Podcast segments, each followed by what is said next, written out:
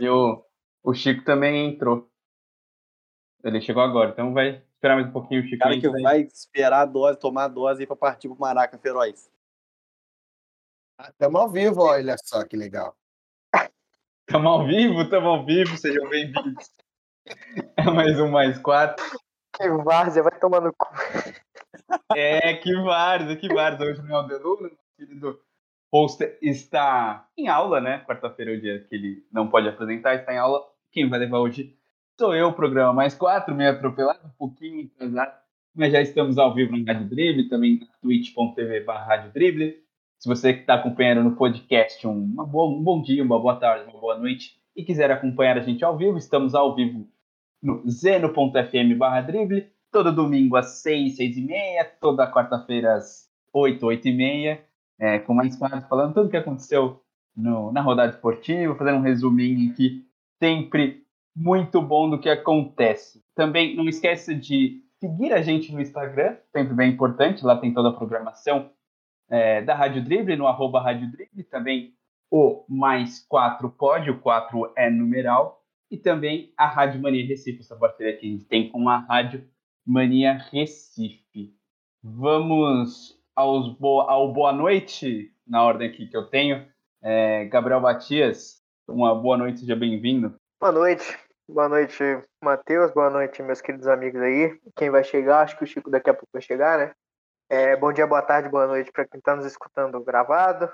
É, é isso. Ontem a gente teve lá o Dia da Independência do Brasil, né? Dia da Dependência do Brasil, né? O dia que a gente comemora que Portugal largou um pouco da, do nosso pé, que não foi totalmente verdade, com um monte de cartaz em inglês e alguns em chinês. Não sei se alguém viu. É, falando que pedindo para a China não, não atrapalhar a política brasileira. É, isso é bom demais, cara. É, em, chinês eu confesso que não vi, mas em inglês vi vários. É inacreditável esse povo, mas feliz, feliz. Ontem foi um, uma demonstração que está acabando, que está acabando esse, esse inferno. É, Santiago, boa noite, seja bem-vindo. Boa noite, meu camarada.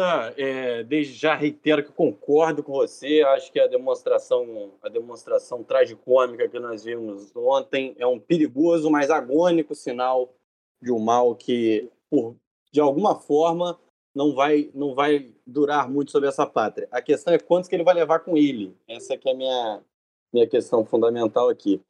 É, meu destaque inicial vai para uma coisa engraçada que aconteceu comigo hoje, porque eu estava aqui pensando cá com os meus botões, lembrando da minha época de colégio, e eu lembrei que tinha um amigo meu com o qual eu comemorei é, aniversário junto, mais de uma vez. Os nossos camaradas aqui de mesa conhecem outro amigo com quem eu já comemorei outras vezes, o Matheus Rafari, que já, inclusive, já deu um dedinho de prosa no nosso mais quatro. Mas é, esse meu outro amigo, é, com quem eu não mantenho contato há anos, é, era a pessoa que eu comemorava até então, até eu entrar na faculdade. E eu fui atrás dele. E ele não tem redes sociais. Ele não tem Facebook, ele não tem Instagram. E eu achei que ele tinha morrido. Durante um bom tempo eu achei que ele tinha morrido. Porque, enfim, quem, quem tem a nossa idade não tem nada disso, né? Está legalmente morto. E aí eu consegui achar a única coisa que, que prova, que atesta que ele está vivo, é que ele compareceu a uma audiência, uma vara, uma vara de, de justiça de volta redonda, porque ele é sócio da, da empresa do pai dele. E enfim, ele é uma empresa de engenharia, então teve lá uma questão legal para ser resolvida, ele compareceu. Só assim que eu sei que ele está vivo. Então, se um dia você virar ouvinte desse programa, é, dê sinal de vida. As pessoas acham que você morreu. É isso. Meu boa noite. Tá certo, boa noite. Boa noite. Tem, tem um amigo. É ele foi preso, né, o Santiago? Pode, pode, eu acho que não. A não ser que ele tenha comparecido, a não ser que ele tenha comparecido é, preso ante ao juiz. Só que era, porra, era pro negócio da empresa de engenharia, tá ligado? Então eu não sei. Deu merda, né? Ah, talvez. Eu, eu, tenho, eu tenho um amigo, ele se modernizou um pouquinho hoje, mas vivia no mato. A única forma de se. não tinha nem telefone, nem celular. A única forma de se comunicar com ele por e-mail. A gente ia marcar um futebol, tinha que avisar ele dias antes para mandar o um e-mail para ele conseguir comparecer. Final de fumaça, né? Esse é. amigo é. era nada mais nada menos do que Lucas Petit. O... Ah, não, esse amigo engenheiro de Santiago aí pode estar preso, dependendo do que fez. É que no Rio de Janeiro tem medo de cagada. inclusive uma ciclovia que caiu, de repente ele tá respondendo criminalmente aí, ó. Não, não tem muita Ele é obra. Tem filho obra assim, do- redonda, não. Ele é filho do dono da OAB ou não? Não, também não. Ah, então tem chance dele estar preso também. O dono da OAB é ótimo, né? O Pedrinho já deu o dedinho de prosa aqui, mas seu boa noite é, correto, seu boa noite oficial e feliz. Caralho, boa do- noite, correto? Porra, tá, que isso? a, a palavra-. O incorreto é falar que os outros estão presos, tá ligado? É, tem isso também. Eu falei, talvez possa estar, talvez. Eu não falei que Eu falei, tá preso. Boa noite, seu destaque, Flusão ganhou já rebaixada a Chapecoense, né? é, bom dia, boa noite aos camaradas de bancada, boa noite a quem nos ouve agora, bom dia, boa tarde para quem nos vai nos ouvir futuramente. É isso, o Fluminense ganhou, né? Acho que a gente. Não sei se a gente vai falar depois, não, então eu falo logo aqui. O time do Fluminense é horrível. O Fluminense conseguiu a proeza de passar sufoco para um time que tem sete pontos em um turno, em um total de 54 disputas. São 54, não, 57, né? Em um total de 57 pontos disputados. A Chapecoense tem a proeza de ter conseguido sete. Não tem uma vitória. E o Fluminense ganhou de 2 a 1 sofrido. Sofrido. É isso. São pontos que lá na frente podem fazer a diferença, mas caralho, que time. Que draga, mano. Que tristeza. A única boa notícia, duas boas notícias disso tudo. O André tá numa boa fase e finalmente o Frio e Caio Paulista voltou ao time. É, Flusão que abriu 2 a 0 depois se complicou um pouquinho, o Perrote foi lá, fez o dele, né? O Perrote Se complicou um pouquinho, não. Se, completou tu, se complicou tudo que podia. mas conseguiu vencer a Chapecoense. Chapecoense que não tem vida fácil, 7 pontos, é a pior campanha da, na história de um clube na Série A, nesses, nesses primeiros é, 18 jogos, né? Então, complicado. E pega, o- pega o Bragantino. A vida não tá fácil para Chape e a vida não tá fácil para o Vasco. E mais uma pedrinha nesse calvário vascaíno foi, foi colocada no dia de hoje. Lisca doido não é mais técnico do Vasco. O treinador de 48 anos deixou o clube após a derrota por 3 a 1, né? Já foi sofrida por 3 a 1 contra o Havaí. Havaí é, e o Lisca pediu para sair depois de dois meses no cargo, é, Gabriel Matias. Não deu certo, né? Pô, não me diga. Eu acho que, cara, eu acho que você que tem que falar. Você que é o Vascaíno daqui, né? Você que trouxe a notícia pra gente, seu filho da. Eu queria nem falar sobre isso. Mas falar de, pro, o Vasco perder pro Havaí é normal. O Vasco nunca ganhou do Havaí na Série B. E a gente já foi à Série B algumas vezes. Encontrou o Havaí em todas essas vezes e nunca ganhamos. Empatamos uma vez, perdemos todas, todos os outros jogos, que foram. é, caiu quatro vezes. É isso? É, caiu quatro vezes. Eu acho que enfrentou o Havaí nas quatro. Teve oito jogos, um empate, se- sete derrotas. Então a gente pode dizer que é. Teve aquele 5x0, né, na, em São Januário. É, a, gente é, a gente pode falar com um pouco de, de, de certeza que é freguês do Havaí. Mas tirando isso, não deu certo, realmente não deu certo. É, muito por conta de, de erros passados, né? Erros da, da própria diretoria que a gente estava conversando sobre isso no, no grupo, que começou errado o planejamento do time visando a Série B. Eu falava isso antes da Série B começar, que a gente tem que fazer os testes necessários no campeonato é, estadual para a disputa do nacional. Acabou que aparentemente só eu sabia disso, a diretoria não sabia. Fez um projeto que se provou errado, está se provando errado, e eu acho que já está sacramentado que deu errado. Muito provavelmente o Vasco não vai subir, né? Então, é, isso passa por, por escolha de perfil de jogador, é, que jogador exatamente contratar, reposição de peça. É, eu não vou dizer vendas, porque o Vasco quase não vendeu esse ano, vendeu o Thales Magno, que foi uma, foi uma benção ele ter saído por muito dinheiro, porque o americano, norte-americano é tudo maluco. Mas eu acho que isso só coroa o, o trabalho ruim do Lisca, que é, é importante analisar que o trabalho dele foi ruim. Ele teve um aproveitamento menor do que o Marcelo Cabo. E quem, quem acompanha mais jogo do Vasco, né, tipo você, Matheus, você, vê- você pode analisar o, o- a postura dos times, tanto do Cabo quanto do Lisca. E se a- a- quem, quem se lembra que o Lisca foi. é, quando o Lisca foi demitido, ele foi demitido, segundo o Pássaro, porque o Vasco não podia jogar de maneira reativa. Aí chega o Lisca e o Vasco não consegue jogar de maneira nenhuma. A gente falava da completa é, instabilidade do time do, do Cabo, né? Que empatava, perdia, ganhava uma. Chegou a ganhar duas seguidas, aí perdia, empatava, ficava nessa. Com o Lisca isso não aconteceu. A gente ganhou, teve uma sequência de duas vitórias e só. A gente, per... a gente ganhou quatro ou cinco vezes, eu acho, nesses jogos sob o comando do, do, são, do Lisca, né? São 12 jogos, 10 pela Série B, 2 pela Copa do Brasil, quatro vitórias, um empate e sete derrotas, né? Um time que ou ganhava ou perdia, teve um empate em 12 jogos. O jogo contra o São Paulo dá para descartar, né? O jogo contra o São Paulo da Copa do Brasil realmente o Vasco não tinha muito o que fazer, mas realmente o trabalho do Lisca é, não foi bom. Ele fez uma excelente Série B no ano passado, né? Com o América Mineiro, foi, quase foi campeão. Fez mas um ano Vasco... muito bom, né? Fez um ano foi? muito bom. Copa do, Copa do Brasil é, e Brasil Série B foi, foi maravilhoso. Exatamente. E não conseguiu, não conseguiu realizar. Ele disse que o momento não foi certo, né? É, uma das falas dele é que o momento não foi, foi certo. É, e numa outra situação, talvez o trabalho pudesse funcionar. É, Matias, você tem informação de quem o Vasco procurou? Você tem alguma coisa, alguma informação? Quem vai comandar o Vasco no próximo Celso jogo? Rotti. Celso Rotti, né, Matias? É, sua mãe também. Eu, cara, eu, eu, eu não vi, eu não vi, eu entrei agora antes do programa começar e eles só estão falando da demissão. Não estão falando é. de mais nada. Eu não vou ver a Net Vasco porque provavelmente eles estão falando que o Guardiola vai vir. Então eu não sei, eu não sei o que esperar. Mas é, falar, falar um pouco sobre alguns.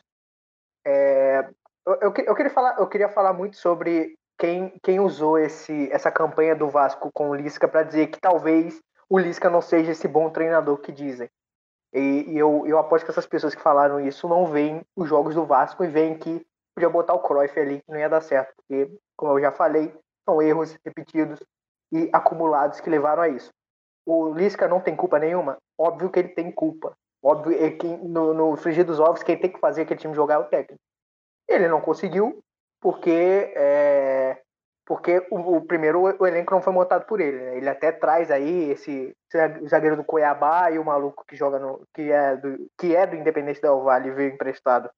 É, vieram a pedido dele, provavelmente vai vir mais alguém, mas não vão quando chegarem não, quem os pediu não vai estar mais. Então é, eu acho que eu, eu, eu falei, eu odeio da carteirada de, de, de torcedor, né, que vê jogo e tal, porque porra eu não, quero, eu não quero obrigar ninguém a ver jogo do Vasco, até porque eu estou obrigado por, por lei a ver jogo do meu time, quase não vejo, imagino que as, as outras pessoas não vão perder o tempo dela com isso. Mas quem, quem usa esse período do Lisca no Vasco para dizer que talvez ele não seja tão bom assim é, é, porque realmente não viu nenhum jogo do Vasco, não viu jogos anteriores, que são os mesmos jogadores, nada, quase nada mudou. É, o estilo de jogo tentou mudar, mas como sempre esbarra na capacidade técnica ou falta de capacidade técnica dos jogadores. Então, é meio que são um pouco injustos com o Lisca. Provavelmente quem fala isso são próprios torcedores do Vasco, né?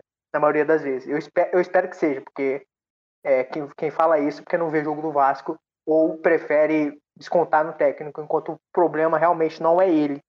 E a gente sabe aquela famosa cartilha do rebaixado, quando você contrata três técnicos, quatro técnicos no ano, o problema não são os técnicos. O problema é o elenco que continua o mesmo. É, o, o Lisca deu azar, né, do melhor jogador não estar no faz gol, o cara não faz gol há nove jogos, perdeu pênalti ainda nessa sequência.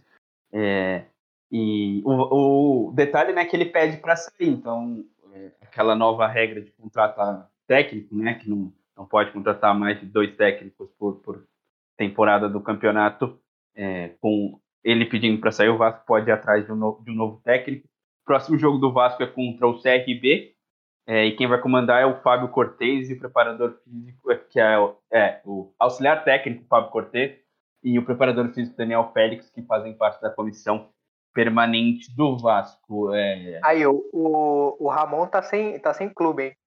Ramonismo parte 2? Aí, o Delon não tá escutando, não. Se tiver, ó, Ramonismo, hein? Vamos, vamos encher o Instagram do Ramon de, de Vasco. Puta, esse cara, cara, eu odeio meu time demais, cara antes de passar para o Pedrinho e para o Santiago, você acha que se o trabalho do Ramon lá no passado não tivesse sido interrompido, você acha que o Vasco cairia mesmo assim? Você acha que teria chance de ficar na CB e, e o futebol melhor, não? Um horizonte melhor se tivesse ficado com o Ramon lá atrás? Cara, o, o, o Ramon conhecia, o, o mais que conhecia os jogadores, ele conhecia a estrutura do Vasco, né? E hoje isso se, se mostra de importância fundamental, né? Pra tu saber o salseiro do caralho que tu tá indo ao tu assumir o Vasco ou frequentar o Vasco. Eu acho que ia brigar para não cair, com certeza, que o time do Vasco não era bom, não era bom. Eu falava, quem comemorava a liderança na terceira rodada, vai tomar no seu cu, tá? Isso é coisa de, de idiota. Eu conheço, eu conheço muito Vascaíno que fez isso e hoje fala que não fez, mas você fez, você sabe de quem eu tô falando. Não é o Deluna, tá? Mas alguém fez isso, eu sei quem é, e você tá de sacanagem. Você tá de sacanagem. Mas é, brigaria para não cair. E, eu, eu, cara, eu, eu, eu acho que não cairia. Sinceramente, eu acho que não cairia, porque o Cano tava jogando bem. O, o, o Ramon, eu acho que daria jeito. Ele faria mais gols do que ele fez, né? Porque o sarrafo naquela... muito alto, né? O futebol apresentado no Brasileirão não precisava jogar muita bola para fugir. O, no, no final do campeonato, o Vasco ficou um ponto do Bahia, né? Então, tá bom que eles já tinham tirado o pé, o Vasco foi, foi rebaixado, é, não matematicamente, mas virtualmente, na penúltima rodada, né? E, e a gente ficou um ponto do Bahia. A gente perdeu no, ali. Aquele, aquele empate com o Corinthians foi que rebaixou a gente, né? Mas é, eu, eu, acho, eu acho que não cairia, não, sinceramente. Mas aí vai fazer o quê? Vai chorar pelo leite derramado? Pô, se, se eu for chorar, eu vou passar 20 anos chorando. É o tempo que o Vasco deixou de existir já no, no cenário nacional, né? É, Santiago Pedrinho querem comentar um pouquinho sobre essa demissão, essa passagem rápida. Eu sei que o Santiago ficou feliz com isso, que ele jurou odiar o Lisca. É, eu não sei se eu fiquei feliz, né? Agora pelo menos eu posso não torcer contra o Vasco, porque antes eu estava torcendo contra o Vasco, porque eu torço contra o Lisca em qualquer opção profissional ou pessoal da vida dele. O casamento dele der errado, chuva, né, onde ele, quando ele sai sem guarda-chuva. Porque esse rapaz fez que o Botafogo não se faz, e eu quero mais aquele se lasque de verde e amarelo né? Então, quanto a isso, é, é, eu acho que tanto faz. É, como diria o Matias, pouca diferença faz a minha torcida pro Vasco. Mas, é, em termos de futebol apresentado, assim, como espectador de futebol, eu achei que o Lisca tinha condição de desenvolver um trabalho melhor. Não que eu ache, eu não compactuo da ideia que muita gente tem de que o Lisca. O Lisca, quando treinou o Ceará, cara, parecia que o Lisca era o Guardiola dos trópicos um gênio incompreendido do futebol. Acho que a gente tem sempre essa, essa coisa, do, às vezes o futebol romântico leva a gente a esse lugar do cara que treina só time de Série B, ou, ou esses times que são frequentadores não assíduos da Série A, e, e que esse cara teria uma visão de futebol, assim, um gênio incompreendido, que eu acho que nunca foi o caso. Né? Era, era um bom time, era um time organizado, como era o time do América, que, que o, que o Lisca levou longe na Copa do Brasil, é, sendo o último trabalho dele. Então, assim, eu acho que eu esperava mais, mas eu, eu tenho consciência de que eu só esperava mais porque eu não estava observando o Vasco direito, né? Começando a acompanhar o Vasco com o Lisca já treinando, é, eu, eu, só vi uma mistura de, de inabilidade dos jogadores, né? Incompetência pessoal, com falta de vontade de jogar bola e, e, e, e falta de disposição tática, no Botafogo rebaixado em 2019. Foi a única coisa pior que eu já vi, assim, em termos de times que eu acompanho, só o Botafogo rebaixado no ano passado, para superar essa draga que o Vasco vive. Porque, assim, o, quem viu o último jogo do Havaí, é, o Vasco, várias vezes, ele não parece que está sendo massacrado pelo Havaí. De fato, não está. Está lá jogando, a bola vai, a bola vem. Só que os gols que o Vasco sofre, eles são de uma. Sabe? É, é um mais absurdo que o outro, né? Thiago, Oi. Aquele. É, dois lances capitais nesse jogo aí do Havaí. Esse gol que é, dos gols que você falou que sofre, o gol que o Vasco sofre de bola parada, que tem cinco marmanjos na barreira, numa bola que claramente vai ser alçada, e quatro jogadores na, na, na área contra cinco do Havaí, eu, não tem como a gente não falar que não, é um problema de treinamento, né? Não tem é, como. exato, exato. Mas também tem um problema, Pedro. Se você reparar o lance, o, quando o, o jogador do Havaí co cobra a bola e o Bruno Silva empurra ela para dentro do gol, se eu não me engano, é o Morato que está deitado no chão. Eu não sei se você viu, o Bruno Silva sai, corre até o banco, comemora e o Morato está deitado no chão ainda. Sabe? A barreira não se move. Ninguém, ninguém reparou que, que tinha mais gente na barreira que dentro da área. Sabe? Isso, isso não é só de falta de disposição tática, né? Porque uma coisa é que o técnico trabalha, isso é importante, e, e para mim, como você falou, a organização da barreira é um, é um exemplo. Agora, não tem ninguém que, que que, que levanta a mão e fala: Ô, gente, eu tô contando aqui, tem menos gente dentro da área do que na barreira. Ou o lance do, acho que era o terceiro gol, pô, o Castan para de correr no meio do campo, pô. Ele é zagueiro, Pedrinho. Ah, ele tá velho. Tá bom, ele, porque ele Os chega caras batem a esbaforindo. Os caras Que batem isso? falta que se confunde. Acho que é um É. Andrei mais um. O time do Vasco é uma vergonha, é uma vergonha. Que isso, cara? Isso é uma mistura densa, aquela mistura densa de falta de vontade com incompetência. E eu acho que tem um mau trabalho aí. O Lisca não soube. Eu acho que o Lisca mostra que é, ele consegue talvez organizar times é, que são de mais baixo orçamento, mas que têm vontade de jogar. Existem jogadores que estão tendo a, a- primeira oportunidade, existem jogadores que não estão acostumados a frequentar a Série A. Enquanto esse elenco do Vasco, o, o Vasco tem meio elenco de Série A que não dá nenhum elenco para a Série B. Eu acho que a questão do Vasco é essa. Vasco ali duas ou três posições de jogadores que frequentam, teriam condição de jogar na Série A e que não querem estar jogando na Série B. Acho que o único jogador que demonstra que quer estar jogando é o Cano, demonstra que quer jogar, né? E jogadores que têm futebol para estar na Série A não estão felizes de estar no Vasco. E fica aquela draga ali que. não- Gente, é, é olha, é, é- é- eu fico irritado, cara. Eu nem torço pro Vasco. No terceiro gol, fiquei irritado, cara. Quando o Castan começa a parar de correr e deixa a zaga chegar num, num 3 contra 2, pô. Que isso, cara? Não pode, o cara é o capitão do time, pô. Aí, pra mim, arranca a braçadeira do cara, pô. Sabe? Tem, alguém tem que ter pulso dentro de- de- da instituição também. E, enfim, mas eu, enfim, eu já vi esse filme. Eu já vi esse filme com o meu time. Só que no meu caso era pior e o massacre foi maior, né? Porque foi desde o início do campeonato. Olha, o caminho que o Vasco está se metendo é complicado. Nosso camarada Júlio falou que são só seis pontos. Amigo, são só seis pontos, mas tem que ganhar os seis pontos, né? Seis pontos são dois jogos. Ganhar dois jogos na Série B não é fácil, não, tá todo mundo querendo ganhar esses seis pontos, né? Do, do, do, do quarto lugar ao, ao décimo, tá todo mundo querendo achar esses seis pontos. O Botafogo com seis pontos passa o Curitiba e vira líder. Então, E assim, eu acho que eu tava falando do Vasco tá se metendo num caminho perigoso. É, mais do que o Julinho, né, tava comentando ontem, eu achei o Julinho até um tanto quanto otimista na situação do Vasco. E assim, o, o time do Vasco, eu já tinha conversado com você, conversei, a gente já, já falou isso aqui algumas vezes, que elencos de Série B precisam ser pensados para jogar a Série B. Botafogo montou um elenco pensado para jogar a Série B, o Vasco tentou montar um elenco meio a meio, como você falou, tem um meia dúzia ali que se pá jogavam num time de Série A, num time de menor orçamento e tudo mais, né? E o Cano, que seria titular em, em boa parte dos clubes da Série A, inclusive, é um excelente atacante. Mas assim, o Vasco, no início do campeonato, eu olhava pro Vasco, Vasco Botafogo, e achava que o Vasco tinha muito mais chance de subir do que o Botafogo. E agora, no meio do campeonato, meio quase que literalmente, né? Que virou o turno agora, o, o, o, o caminho do, do, do Vasco hoje é quase um caminho de Série A de fazer assim: você precisa fazer 45 pontos. Acredito que essa seja a média na Série B também. Você precisa fazer 45 pontos. Porque, assim, é, o Vasco provavelmente tem crise interna. O Vasco é uma crise interna.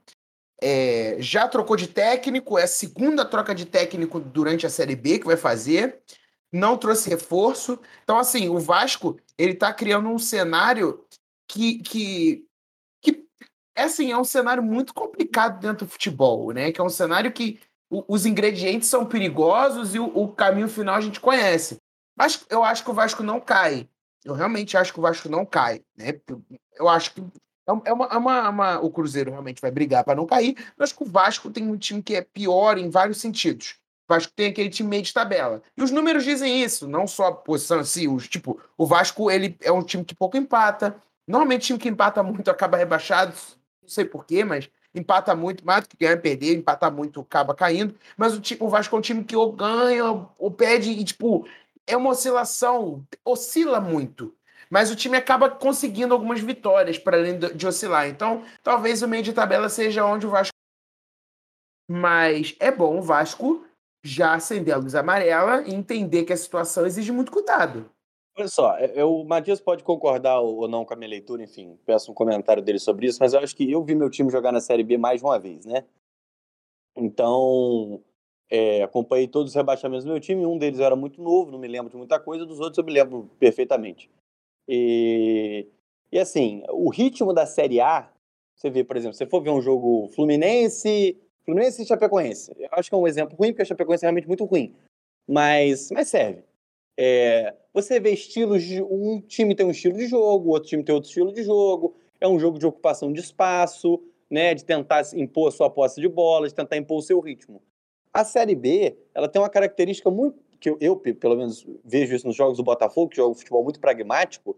Se resolve se você tiver ali três jogadas de gol, boas jogadas de gol durante o jogo, você ganha o jogo. Se você conseguir botar um atacante com faro de gol, ou algum jogador que esteja numa boa fase, numa posição de finalizar, com alguma segurança, você ganha o jogo. Né? Na Série A não é tão simples assim, né? Os sistemas são mais, são mais rápidos, o jogo é mais rápido, né?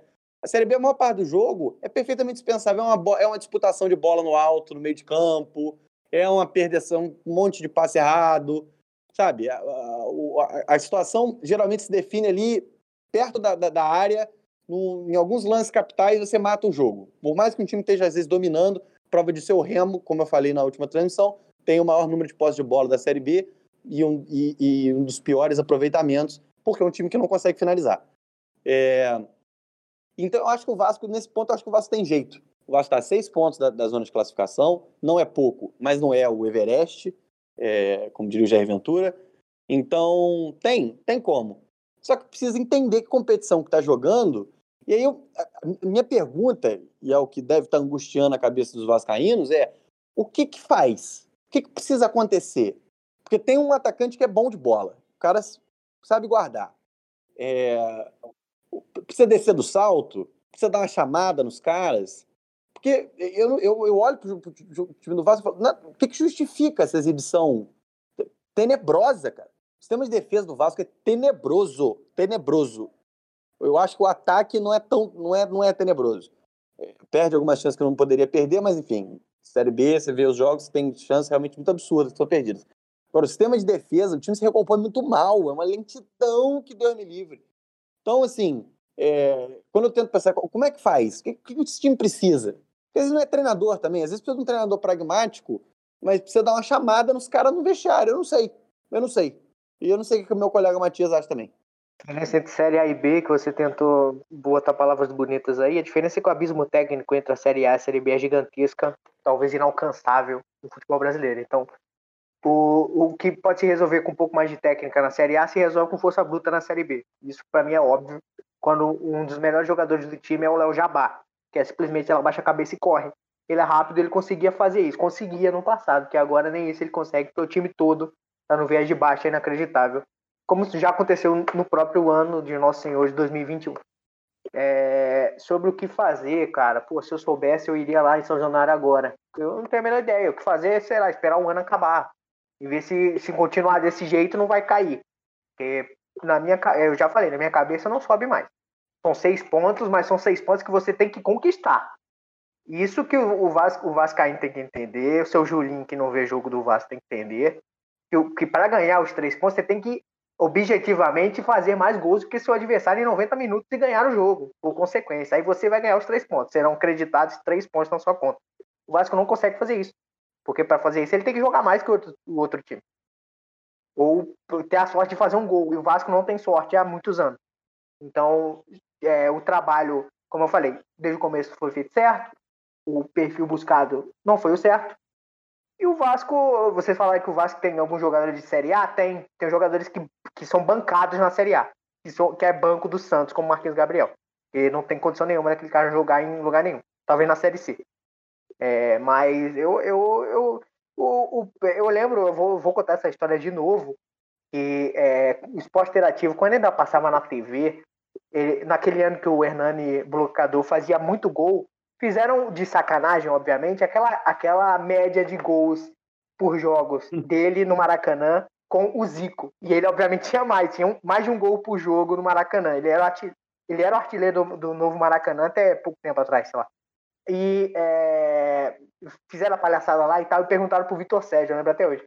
É, era, era o quadro do fim do ano, né? O quadro do Natal virada. Ele falou qual seria o presente ideal pro Hernani, para esse Flamengo aí que tem um artilheiro, um matador. O, o, o Vitor Sérgio fala, porra, o melhor presente pro Hernani seria o ano não virar. Porque quando o ano virar, ele vai recomeçar e talvez ele não repita isso. Realmente não repetiu e a história tá aí. com o Vasco, o ano tem que virar. O ano não tem que não virar. O ano tem que acabar.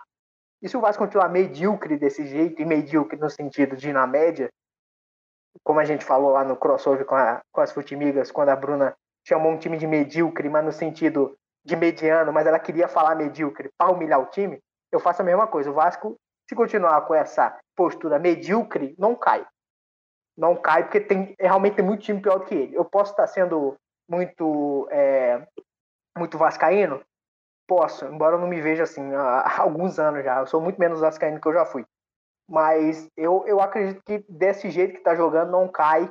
Mas é para ligar o é, é ligar o alerta, porque se isso é futebol de meio de tabela de série B para baixo. Se tá bom para eles jogar a série B todo ano, tudo bem, tá no caminho certo, como o Cruzeiro tá. Se o plano não for esse, tá tudo errado, vocês têm que pensar direito no que fazer. E não pensar com cabeça de série A, aí eu concordo com vocês. É pensar com cabeça de série B. E fazendo a volta completa, para jogo de série B é necess, não, não é tão necessário técnica, é necessário você ter o fundamento bem estabelecido, isso não necessariamente leva a técnica, e sim treino absurdo, e jogadores que tenham mais força física do que técnica em si. Isso o Vasco não fez e vai pagar, e tá pagando e vai pagar por isso esse ano. É, situação do Vasco, jogadores mais famosos, mas sem tanta, tanto gás para disputar uma Série B, de é, gramados não tão bons, de viagens longas, de jogos mais próximos, né? Porque o Vasco joga praticamente todo dia. Você olha lá o, o 365 Scores, o Vasco tá lá aparecendo direto. Então, jogadores que não entenderam o espírito, o Lisca não conseguiu colocar dentro deles esse espírito também, agora é, não tem muito o que fazer, né? O Vasco dificilmente luta para essa vaga, né? Se nada mudar drasticamente, não tem como mudar drasticamente, então é esperar quem o Vasco vai contratar, se vai contratar já alguém pensando no ano que vem, né? Porque ano que vem tá, tá aí, já estamos no meio de, de setembro. Então, essa é a expectativa do, falar, do. Se falar que não vão contratar, porque o ano para eles não está perdido ainda. Que essa, essa diretoria ela é negacionista. Para elas, só, só é questão de, de achar o técnico certo. Eles vão tentar de novo. O ano não está perdido para eles. Tudo bem, alguém tem que pensar assim, não é possível. Ainda bem que são eles que estão lá. Mas ao mesmo tempo, pensando assim, pode afundar mais ainda o time, sabe? Então, é, não vai, o ano para eles não acabou. Para mim, sim. Para quem importa realmente, não acabou. Espero que é, saia alguma coisa boa disso e não uma coisa pior do que está acontecendo. O que é, seria muito ruim, mas que não é muito difícil, na verdade. E agora vamos passar para o outro carioca da Série B, que já vive uma situação muito melhor, né? Muito melhor, é difícil, mas vem numa boa sequência de resultados, sequência de jogos. E nessa, nesse último dia 8, né? Como hoje, é, anunciou a contratação do lateral Rafael. É, ele que jogou no Manchester United, jogou no Lyon, jogou em grandes equipes, irmão gêmeo do Fábio, foi contratado e conseguiu ser viabilizado graças ao empenho de Felipe Neto e alguns parceiros, é, alguns famosos com recursos, entre eles Marcelo Adnet, conseguiram arrecadar 250 mil reais de luvas. O Rafael é, é, disse que vai reduzir, ter uma, uma redução muito grande dos salários para jogar no Botafogo. Ele que diz que é um sonho de criança, teve propostas, sondagens do Fortaleza do Internacional e acabou fechando com o Botafogo até o final de 2023. Felipe Neto, no tweet, ele, ele fala assim: você tá porque fica, fica melhor. Gostaria de deixar claro para a torcida botafoguense que só vou cobrar a devolução do valor emprestado caso aconteça o projeto de SA ou o clube se acerte financeiramente. Então ele não vai emprestar, então ele não vai emprestar, ele deu o dinheiro para o Botafogo, muito dificilmente esse dinheiro vai, vai voltar é, Santiago, Botafogo fecha com um novo camisa 7, talvez não seja uma contratação para mudar o patamar do Botafogo, mas o Rafael tem, tem qualidade, já foi titular do Manchester United, pode agregar bastante ao time que já vem se acertando agora com é, nesses últimos jogos, né? É, eu acho que, que é, o Botafogo está se comportando da maneira que eu acho que o Botafogo deveria estar se comportando há muito tempo. Eu sei que a, a gente não vou elogiar muito, não, porque para não chamar a desgraça. Mas, mas eu acho que, que são bons sinais, né? É... Por que, que eu estou dizendo isso? O Botafogo atualmente é o quarto, quarto lugar, ocupa a quarta colocação da Série B né? Um ponto abaixo do Goiás, que é o terceiro colocado, três pontos abaixo do CRB, que é o segundo colocado, e o próximo jogo entre Goiás e CRB. Ou seja, o Botafogo tem chance de subir uma ou, quiçá, duas, se o empate vier, que é o que eu estou torcendo para acontecer. E, e, já está, enfim, assegurado aí por pelo menos mais uma rodada. Nessa rodada, o Botafogo não é mais ameaçado, porque os times que podem passá-lo já jogaram. Então, é, o futebol pragmático que o Anderson Moreira instalou no Botafogo vem dando algum resultado, que é o único resultado concreto numa Série B, que é subir. O Botafogo está caminhando para subir. É, como eu falei, insisto aqui sempre, na Série B tem as campanhas, as, as boas campanhas, o nada e o desastre. Né? Quem cai é um desastre. O nada é quem fica na Série B, que você não aumenta a sua cota de TV, você não vai para competição nenhuma, no que vem você vai jogar o mesmo ano que você jogou, né? E para quem sobe para a Série A, naturalmente, enfim, mais dinheiro, mais visibilidade, blá, blá, blá, blá, blá, blá. É... E aí, enfim, há um tempo atrás começou essa, essa, essa movimentação, né? Com o Rafael é, dando, dando indícios que teria sido sondado pelo Botafogo, começou a fazer uns posts meio enigmáticos no Twitter, né? É, ele que é sabidamente botafoguense. O que é muito interessante, né, cara? A gente, às vezes, é, no mundo do futebol, tem-se muito essa coisa de um suposto, cobra-se um suposto, uma suposta isenção do jogador de futebol, do comentarista, do, enfim, de não revelar o seu time do coração, porque pode pegar mal com a diretoria, com, com o dirigente, com não sei quem, sendo que é muito estranho que o, esport, que o sujeito que se interessa por ser jogador de futebol não tem um time do coração, né? O cara quer fazer isso para a vida dele, ele deve, eu imagino que em grande maioria eles gostem do esporte, né? E, e gostar de futebol, eu conheço, eu acho que eu não conheço ninguém. Talvez só o Biratã seja um sujeito que goste mais do esporte que do time que ele torce. Mas, é, enfim, é natural que o sujeito se identifique com o time. E o Rafael, apesar de formado no Fluminense, sempre foi um, um torcedor do Botafogo e manteve essa, essa, essa coisa de torcer pro Botafogo, né? Não se apagou nele, embora ele tenha passado, fez a carreira dele toda na Europa, né? É, mas não apagou esse, essa, esse, a estrela não se apagou no coração dele. Ele, como você bem disse, ah, vai aceitar uma redução drástica de salário, que vamos combinar também. É, eu lembro de uma conversa que eu tive que eu tive quando o, o Fred, quando o Fred deixou o Fluminense é, na, na, última vez, né? E eu lembro de, pô, eu olhar para aquilo e falar assim, gente, o salário que o Fred recebia no Fluminense, pô, não dá para tu aceitar uma reduçãozinha para jogar no time que você é tão amado? Eu acho que no futebol, às vezes, você, você perde um pouco essa ligação com o mundo real, né? A gente fala que são profissionais, mas são profissionais pagos tão acima do que o trabalhador comum costuma receber, que eles meio que flutuam, assim, num lugar diferente. E, poxa, né, você receber um valor, receber, para mim, que não recebo merda nenhuma, né? Agora eu recebo da CAPES, obrigado CAPES, né? É, mas que eu recebo muito pouco, é, receber 50 mil, 100 mil, 300 mil, para mim é tudo a mesma coisa. Porque tá tudo tão longe de mim que tudo vira, tudo fica nublado no horizonte, né? E um cara que ele não vai receber mal, né? Ele não vai vir no Botafogo para ganhar um, um, vale transporte e um e auxílio moradia, né? Ele vai ser um jogador bem pago, talvez o mais bem pago do elenco, né? Mas aceitar mostra que ainda, ainda está vivo. É, em alguns jogadores ainda permanece vivo a sua identificação com, enfim, com o time que te fez amar o esporte que você escolheu para sua vida. Eu acho, eu acho legal, né? É, como você falou, não muda o patamar do Botafogo e eu fico muito feliz que o Botafogo não esteja atrás do jogador para mudar o patamar do time, que foi essa enrascada que o Botafogo se meteu e que hoje faz com que um time que nunca teve um elenco estelar, né, o melhor elenco do Botafogo que eu já vi foi em 2013 e passa muito longe de ser um dos melhores elencos que eu já vi no Brasil, é, foi isso que afundou o Botafogo em dívidas. Então fico feliz que o Botafogo consiga localizar alguns jogadores com, que, que tenham, que aceitem, às vezes, caso do Rafael, mobilizar a paixão do cara para ele aceitar um salário um pouco menor, ou algum jogador, uma revelação, algum jogador que esteja passando despercebido, como é o caso do Chay, para compor um elenco bom, para apresentar um bom futebol, futebol funcional, no caso da Série B, o bom futebol, futebol que sobe, né? Então, futebol funcional, é, fico feliz. Para mim, esse é o ritmo que o time tem que ter.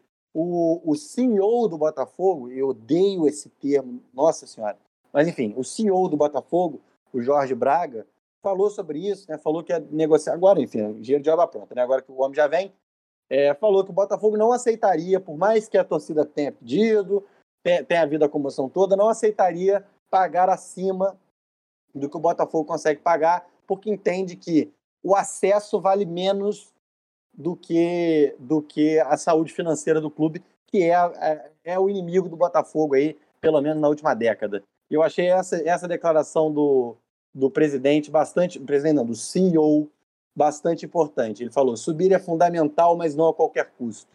E isso para mim é, é, é fundamental. É, o Botafogo entrega sua lendária camisa 7 para um cara que, para mim, legal, legal entregar na mão desse cara, porque é um cara que está aceitando, está vindo para o time que torce, e isso, é, isso para mim é o que guarda a sua, a sua, o sentido da camisa 7, está justamente em você se identificar com ela, porque você identificar o tamanho que essa camisa tem para a história do Botafogo. Então eu estou muito feliz. Tomara que, como ele disse ele, ele joga até no gol. Enfim, eu espero que botem ele lá na frente, né, fazendo ali uma, uma no meio de campo ali, dando uma organizada no meio de campo do Botafogo como ala, porque apesar do Botafogo não ter laterais que prestem, né, é, ele já não é mais nenhum menino para ficar correndo o campo todo. E, e, o Botafogo precisa, agora que não tem mais um jogador que bote a bola para dentro do gol, que o He-Man é brincadeira, né? E o Navarro, eu não sei como é que vai voltar, porque esse negócio do cara já sabe que não vai renovar contrato, pode voltar com o corpo mole. Então, é, torcer para o Botafogo conseguir usar essa boa peça. Não está mais jogando o melhor futebol dele, mas é um, um jogador que tem rodagem, tem experiência. E torcer para usar da melhor maneira possível. Estou animado, estou animado. É, é, alguém quer dar, um, dar uma palhinha? É falar um pouco desse investimento, né? Que veio de torcedores ilustres, né? A torcida ficou bem feliz com Felipe Neto, com a com o pessoal que conseguiu contribuir. É, é um investimento de risco, né? Porque a gente vê que dificilmente vai conseguir é, tão, tão, tão logo é, conseguir organizar financeiramente o clube, uma grana boa, né, 250 mil reais de luvas para um jogador. Mas o que, que vocês pensam? O que, que você pensa, Pedrinho, desse investimento de fora é, de torcedores ilustres? É, só, situação... só, uma última coisa aqui, Pedrinho, só uma última coisa. Claro. É, o suposto torcedor do Botafogo, os supostos torcedores do Botafogo, seus irmãos Moreira Salles, que tem um patrimônio de 20 bilhões, com B de muito dinheiro, é, não deram um centavo para a contratação do cara. Então, supostos botafoguenses estão aí mais um capítulo dos supostos, dos supostos torcedores do Botafogo, que ele só é torcedor para falar no programa do Bial que ele é torcedor. É, eles não oh. são, né? O Felipe Neto é, já, já patrocinou o clube. Ah, eles tá... são, eles só não vão botar dinheiro. O Santiago vai ficar puto. Enfim. Meu caralho, é, meu caralho. Se dá, eu tivesse um bilhão, metade era do Botafogo, meu filho. Você tá maluco? Ah, é verdade. Eu também não consigo pensar uma parada dessa, não. Enfim, é, cara, e, e, isso, essa situação vai para além do Vasco, né? Boa parte dos clubes tem sérios problemas financeiros. Se não tem um, um mecenas botando dinheiro, o time tem sérias dificuldades.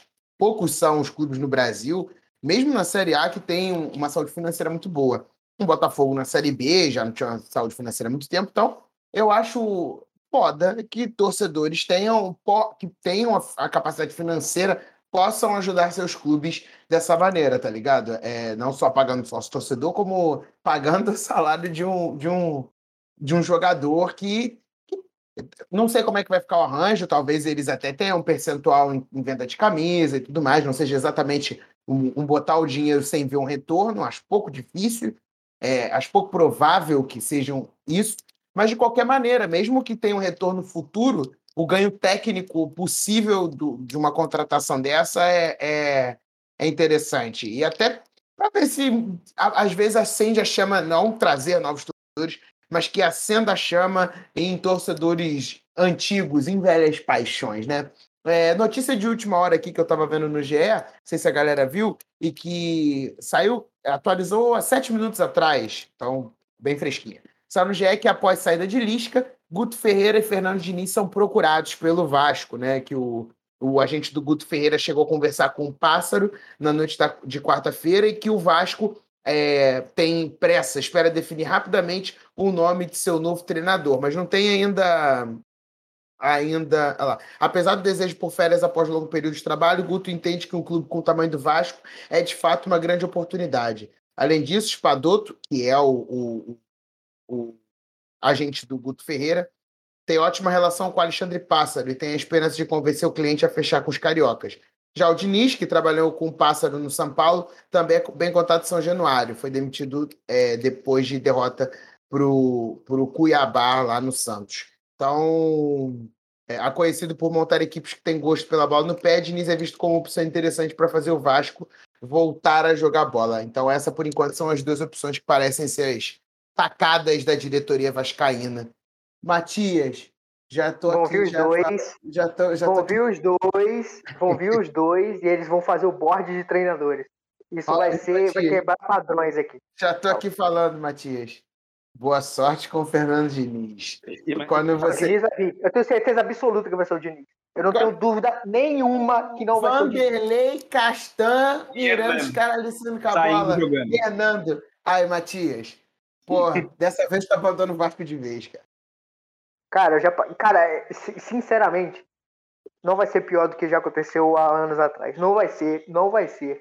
Eu tenho certeza absoluta. Se você, se ele vir, se vocês me, me, virem, se vocês me virem dizendo que o, o Diniz no Vasco foi o pior técnico que eu já vi, vocês podem me cobrar e falar que eu, que eu tô maluco, porque eu, eu falei antes que eu não ia dizer isso. Vocês podem, vocês podem me, me, me zoar pro resto da vida.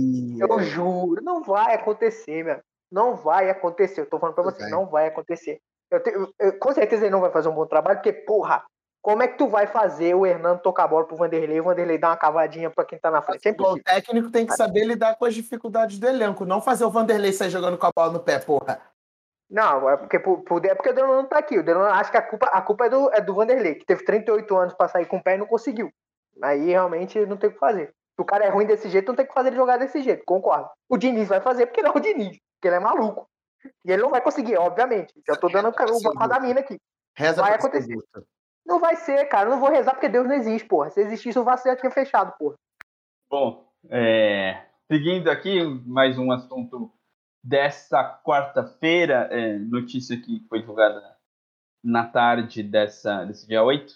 É, 19 clubes da Série A realizaram um conselho técnico e decidiram ingressar no Supremo Tribunal de Justiça Desportiva com pedido para derrubar a liminar é, que permite a, a, a, que o Flamengo libere público nos seus jogos. Então, dos 20 clubes, 19 entraram com, com uma ação no Supremo Tribunal Federal para derrubar essa liminar e que seja aprovado, que foi aprovado ainda na reunião, que não antes do dia 2 de outubro, então daqui pouco menos de um mês, é, não tenha público ainda no Campeonato Brasileiro e o Flamengo está contra tudo, contra todos lutando para que tenha. É... Matias, você que estava falando aí do Vasco, é complicado, né? O Flamengo se unindo ao governo, batendo, bateu o pé para voltar para o Carioca no passado, agora bate o pé de novo para ser público, já jogou com público na Copa Libertadores lá em Brasília, porque no Rio não ia conseguir.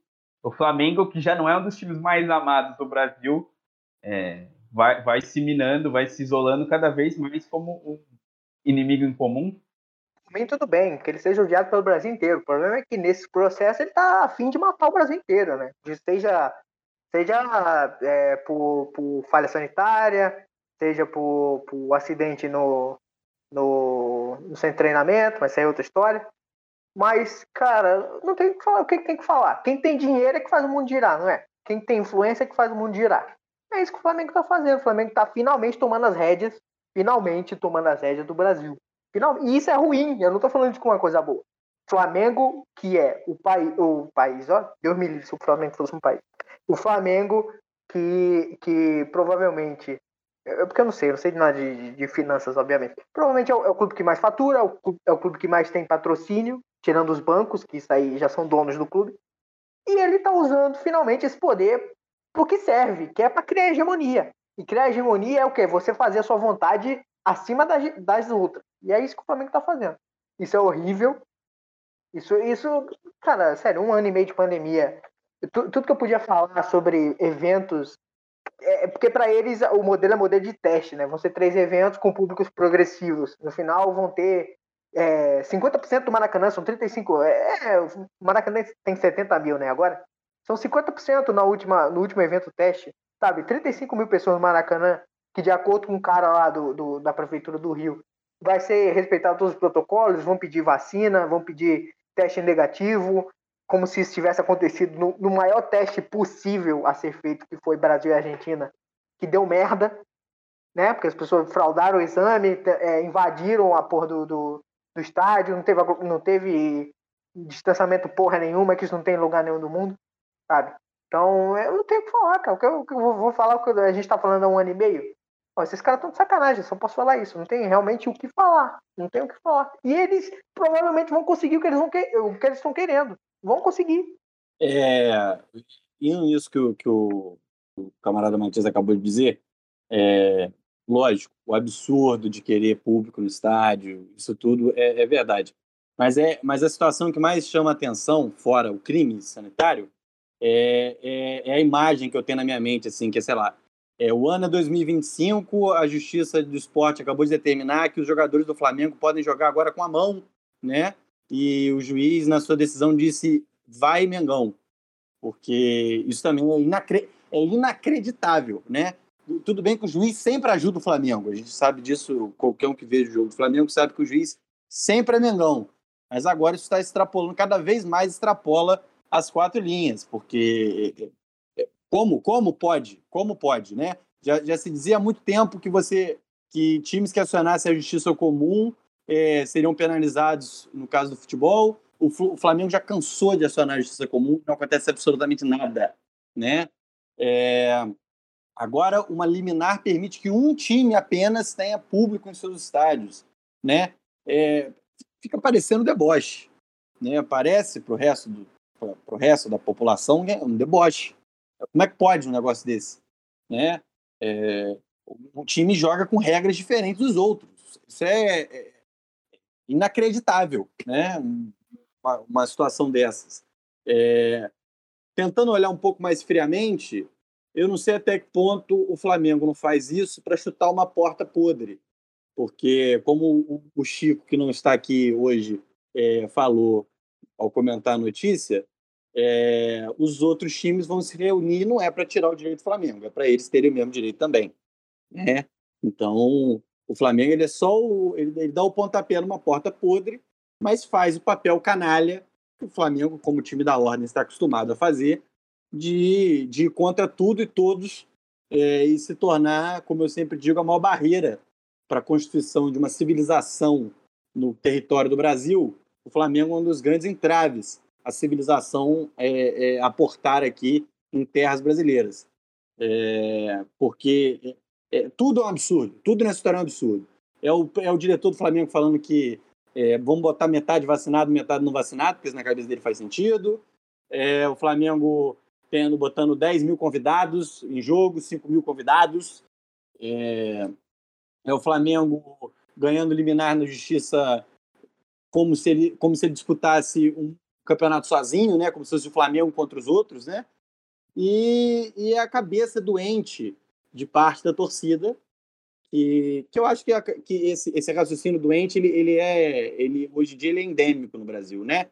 Porque a gente vê o cara que fala assim, ah, mas quando era outros governos, eles não falavam nada. Como se, enfim, eu aqui, meus amigos da mesa, fomos muito críticos à administração do Brasil é, entre os anos de 2002 e 2016, né? Mas aí vocês não falavam nada, vocês só criticam agora esse governo. E a mesma coisa é, é, é sobre o Flamengo, né? Ah, quando foi evento do Brasil, vocês não falaram nada. Isso é mentira. Todo mundo falou, todo mundo reclamou, todo mundo chiou, todo mundo falou que era um absurdo. Mas na cabeça doente do, do, do mengudo, né? A cabeça menguda, ela, ela apaga. É de um apagamento, uma memória curta, invejável. E o Flamengo, mais uma vez, abraça, Brasil, mais uma vez, uma vez se abraça ao Flamengo rumo ao abismo. É, não, é, tem dois pontos positivos que eu achei nessa reunião, pelo menos. Os times se uniram para conversar, os 19 times, eles chegaram a um acordo razoável até o dia 2 de outubro. É um tempo, então eles não foram barganhar ali para tentar os outros times também conseguirem a liberação e, e terem público no estádio. Eles, eles simplesmente não querem que o Flamengo tenha público agora. É, no mínimo para o dia 2 e vai ter uma nova Assembleia dia 28 de setembro. E, Pedrinho, outra notícia é que o Grêmio se pronunciou e falou que não entra em campo pela Copa do Brasil se o Flamengo tiver público. Então, é, posturas interessantes dos 19 clubes de não pleitearem eles terem é, público, pelo menos não agora. Tem um mês ainda, as coisas tendem a não mudar, mas podem mudar. A vacinação progredindo bastante. É, menores de 18 anos sendo vacinados na maior parte do país. Então, até o dia 2, sem público. E o Vasco, o, Vasco, o, o Grêmio tomando uma postura forte, falando que não entre campo se o Flamengo tiver público. É interessante essa, essa, essa prorrogação, essa postura dos clubes se unirem e a postura do, do, do Grêmio. É, mas assim, é, quando a gente vai ver a postura dos clubes, eles não estão eles não estão batendo o pé porque o Flamengo vai ter público. Isso é um absurdo ordem sanitária. Os times estão batendo o pé porque eles querem isonomia e que todos voltem ao mesmo tempo. Sendo que algumas prefeituras e alguns governos estaduais não permitem ainda que haja público, né? Ainda tem restrições, diferentemente da prefeitura que topou fazer um evento teste idiota, maluco e absurdo com 50 mil pessoas. Hoje o secretário de Saúde, Daniel Sorans, estava dizendo que aqui, aí, aqui a chance de ser. É, é, aqui vai ser mais seguro do que eventos em outros países, porque aqui eles vão fazer mais. É, é mais rígido, porque vai, vai pedir não só o teste, é, com PCR negativo de 48 horas anteriores, como também comprovante de pelo menos uma dose da vacina. Mas, assim, é um absurdo de qualquer maneira esse tipo de evento. Com 30% já acho absurdo, imagina com 50% do Maracanã. É, esse público vai escoar todo no mesmo transporte público. Dentro do Maracanã, vou ser muito sincero, eu acho que é o menor dos problemas dentro do Maracanã. Fora do Maracanã, o IRI, o VIC realmente é bastante problemático. Agora, os clubes não estão se posicionando por uma. porque são bonzinhos, mas porque eles também querem. Por isso que o Grêmio está batendo o pé e falando que vai entrar em campo, porque o que ele entende, e eu acho esse entendimento correto, de que é necessário a isonomia, de que é necessário que ele também tenha o direito de público para que o Flamengo possa usufruir do seu direito de público nessa situação específica. É, porque também, não sei as, as consequências jurídicas disso, mas futebolisticamente aqui não vamos ser ingênuos, o Grêmio está eliminado. O Grêmio tomou 5 a 0 do Flamengo. 5, né, gente? 5 ou 4? Sim. 5. Não lembro. 4, 4, 4. Foi 4, Tomou 4, é isso. 5 foi o, o Renato que tomou do, do Flamengo. É, tomou, tomou quatro gols jogando dentro de casa. O Grêmio não vai reverter esse placar nem se tiver mais 35 jogos depois.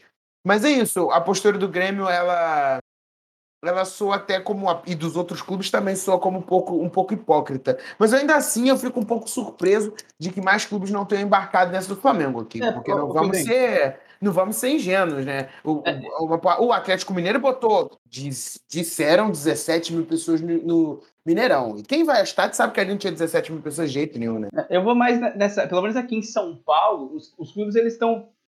Eles estão. Eles não estão forçando a barra. É, lembra quando teve a, a volta para para os treinos, né? Que estava proibido os treinos. O, os clubes foram bem tranquilos, não pressionaram o governo, não pressionaram. Foram, foram, quiseram fazer o um negócio juntos. Os quatro grandes aqui de São Paulo ainda teve um programa com, com, o problema com o Bragantino que que, que começou a treinar antes. É, pelo menos aqui em São Paulo eu não vejo essa pressa, essa afobação para querer é, a volta do público de qualquer forma, assim. Não sei se é a postura do governo do estado que não permite, não sei se os clubes entendem que. Porque quando teve a é possibilidade. Feio. Quando teve a possibilidade feio. de público, botaram gente aqui no Maracanã, mano. Só não botaram Paulo. É, não, não, é, é porque fica feio, Paulo, fica feio, ainda tá feio, ainda tá feio, tá morrendo gente. Eles querem, mas tá feio, a opinião pública não vai gostar, sabe? Eu, eu entendo, eu entendo. Eu entendo que os caras querem ganhar dinheiro e foda-se quem vai morrer. Mas eles acham que isso vai fazer mais negativa para eles. Eu não tenho ninguém bonzinho nessa porra, não. E fique bem claro. A gente já falou aqui de novo, falam, fal, falemos novamente. O Flamengo, como o Santiago muito bem falou, tá chutando a porta podre, que todo mundo tá querendo fazer isso. O Flamengo que é o, que é o mais forte de todos hoje, está tentando abrir essa, essa brecha aí. E quando essa brecha for aberta, vai ter, vai ter todo mundo querendo fazer. Então, não tem, sinceramente, não tem muito para onde correr. É difícil. A situação é difícil, né? A gente já tem uma boa parte da população é, vacinada, alguma hora vai ter que começar a abrir. Não é o momento ainda, mas eu ainda tô, tô satisfeito com a postura dos clubes de prorrogarem, no mínimo, até, até daqui a um mês. É, porque você vê na Europa o negócio funcionando, vários países já abrindo, a, a, vacinação tá, tá acontecendo de uma, de uma forma até acho que mais rápida do que a gente imaginava. Eu, há um ano atrás, imaginava que já teria, já teria duas doses da vacina no braço. E... Acho, o Matheus, sendo muito sincero, eu nem acho que a questão é, é, necessariamente o momento, mas a forma. Não existe botar 30, de, de 0 a 30% do público no Maracanã. É, se é que é para é fazer o evento teste, e evento teste pressupõe uma série de questões, como por exemplo, um monitoramento dessas pessoas que foram ao, ao evento teste, né, para saber se, se elas pegaram, se elas transmitiram para outras pessoas, se elas eram assintomáticas e tudo mais eu acho que 30% é inviável. Muito embora o Daniel Sorans tenha dito que, vai, que a ideia é essa, o acompanhamento, e vai ser um acompanhamento por amostragem, ou seja, desses 30% vão delimitar um determinado número de pessoas que vão acompanhar, até porque tem um laboratório credenciado. Acredito que seja o Sérgio Franco ou o Braunstein, que ele falou que era um, um laboratório grande conhecido aqui no Rio, estou chute que sejam desses dois.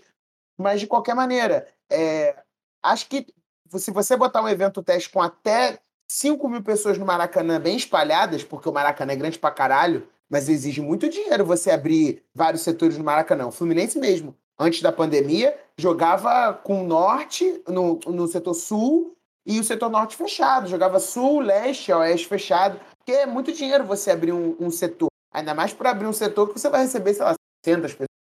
Então, assim, é porque não sei qual o interesse né, econômico. Jamais será assim. Agora, fazer um evento teste, ah, os Estados Unidos vacinou muito menos do que a gente. Os Estados Unidos vacinou é, é, muito menos, não, mas vacinou proporcionalmente menos e fechado menos também. E os Estados Unidos enche gente no, no, no, nos estados fechados, nas arenas, no caso dele, né? A NBA, na última temporada, já tinha público. É, acho que as coisas têm que começarem a voltar de é certa é. maneira. Mas a maneira. 30% não dá. 30% não existe. 30, 40 e 50. Em menos de uma semana, uma semana e meia, né? São três jogos. E dois jogos com, com o Grêmio, inclusive, enfrentando o Grêmio pelo Brasileirão e pela Copa do Brasil. E depois o Barcelona de Guayaquil com 30, 40 e 50%. 35 mil pessoas dentro do Maracanã. Que a gente sabe que vai cumprir. Se abrir para. Se a gente abrir hoje, especialmente o Flamengo, para 10 mil, 10 mil vão, vai estar lá. 20 mil, 20 mil vai estar lá. E 35 mil, 35 mil pessoas vão estar lá. É isso. alguma hora vai ter que abrir, a gente já está numa situação mais que limite, né? E não tem muito o que fazer. Não sei, eu, eu peço, fico em casa, mas alguma hora vai ter que acontecer essa saída, essa, essa volta dos grandes eventos, mas que seja de uma forma é, com testes, de uma forma bem feita. A gente já tem exemplos, como o Pedro falou nos Estados Unidos, como foi feito, tem os exemplos na Inglaterra, tem exemplo na Alemanha.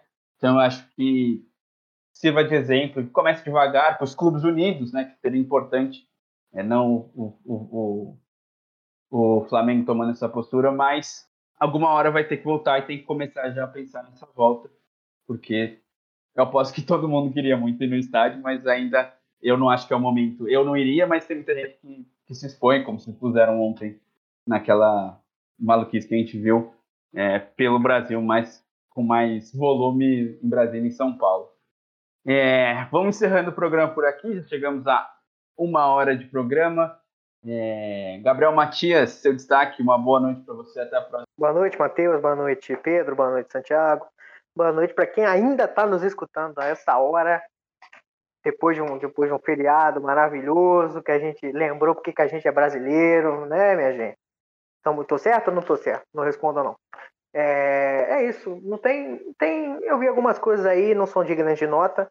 Entre elas o jogo do Vasco, né? Não, não aconselho ninguém a ver. E é isso. É... Ah, não. Lembrar as pessoas aí que estão aí escutando a gente ainda. Amanhã tem a final da Ilha Record. A gente vai fazer um programa antes para repercutir a final. A final é Pyongyang. E semana que vem tem a Fazenda e vai ter, tá gravado também. E é isso. Vamos, vamos esquecer o Vasco de alguma forma. Boa noite para todo mundo e até até amanhã e até domingo. É isso, um show de entretenimento. A Record vai proporcionando para o nosso querido Tagra, que não morreu depois do Big Brother. Como muitos queriam, não morreu, continua vivo aí. O grande tá gravado. É, Santiago, boa noite.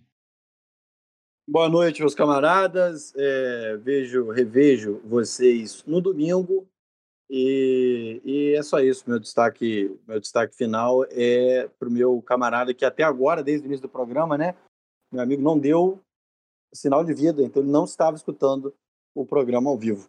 É isso. Torçamos para que ele esteja vivo e, e fora da cadeia. Pedrinho, boa noite. Boa noite. E como disse o Matias, Boa noite a quem chegou até aqui nesse programa. É, vou deixar uma recomendaçãozinha, um podcast que está no, no Globoplay, na Deezer, República das Milícias. Quem puder ouvir, quem tiver a possibilidade de ouvir, ouça. Muito bom. Bom demais, hein? Bom demais. Brabo.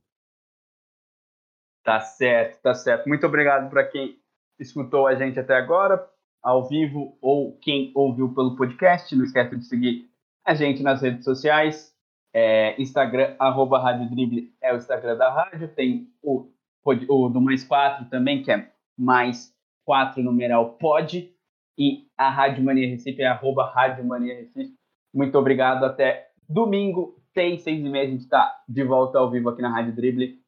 Falou!